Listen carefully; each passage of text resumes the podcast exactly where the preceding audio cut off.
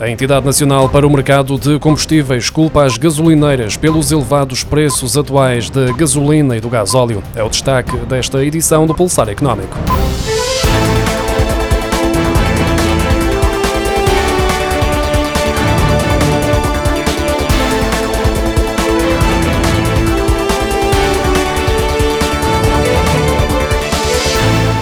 Continuam a verificar-se aumentos sucessivos nos preços dos combustíveis em Portugal, explicados pela subida das cotações da matéria-prima, mas não é o único fator que está a contribuir para o peso que o custo da gasolina e do gasóleo representa para o bolso dos automobilistas. De acordo com a Entidade Nacional para o Mercado de Combustíveis, tem-se assistido a um diferencial cada vez mais elevado entre os valores de referência calculados pelo regulador do mercado de combustíveis e o de venda ao público. Esse diferencial começou a aumentar com o primeiro confinamento, mantendo-se desde então então. O regulador comparou as margens médias registadas no primeiro semestre deste ano e as de 2020 e 2019.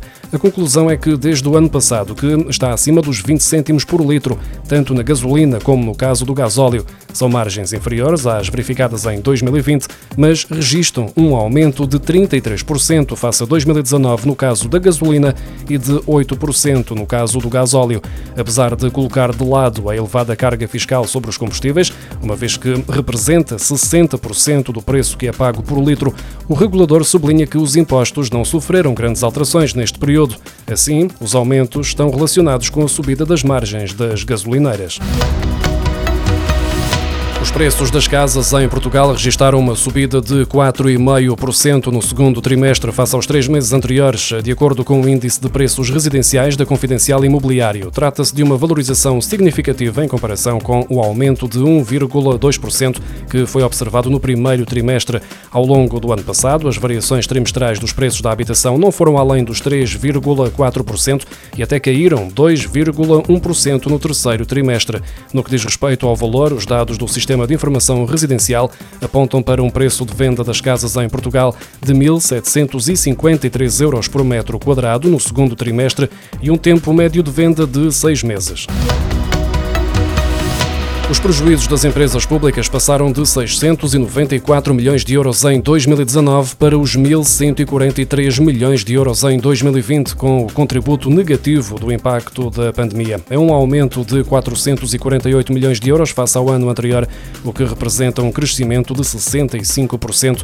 Os dados constam de um relatório da Unidade Técnica de Apoio Orçamental, divulgado esta semana, que analisa as contas do setor empresarial do Estado português no ano passado.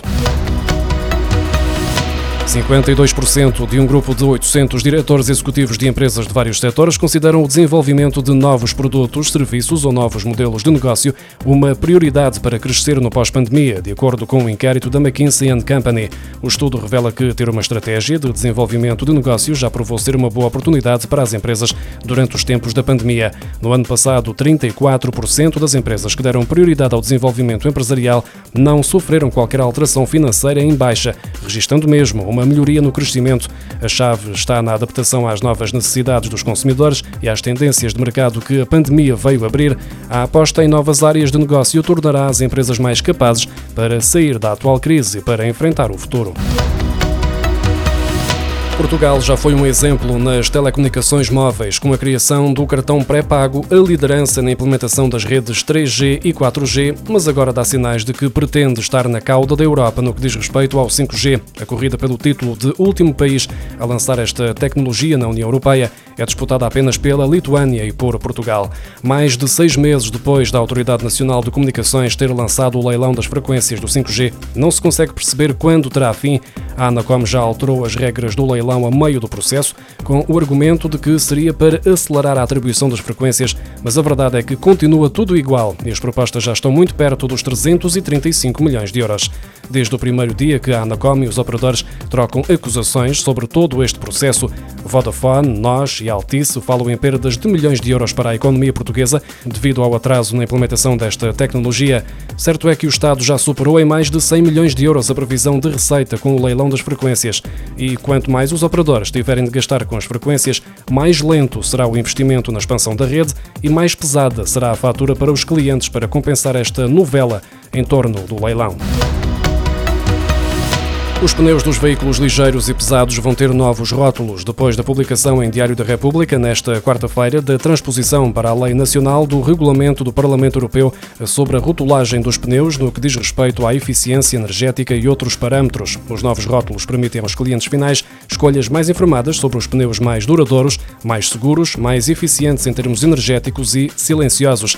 A partir de agora, os rótulos vão indicar o desempenho do pneu em condições extremas de neve e gelo, parâmetros de abrasão e quilometragem.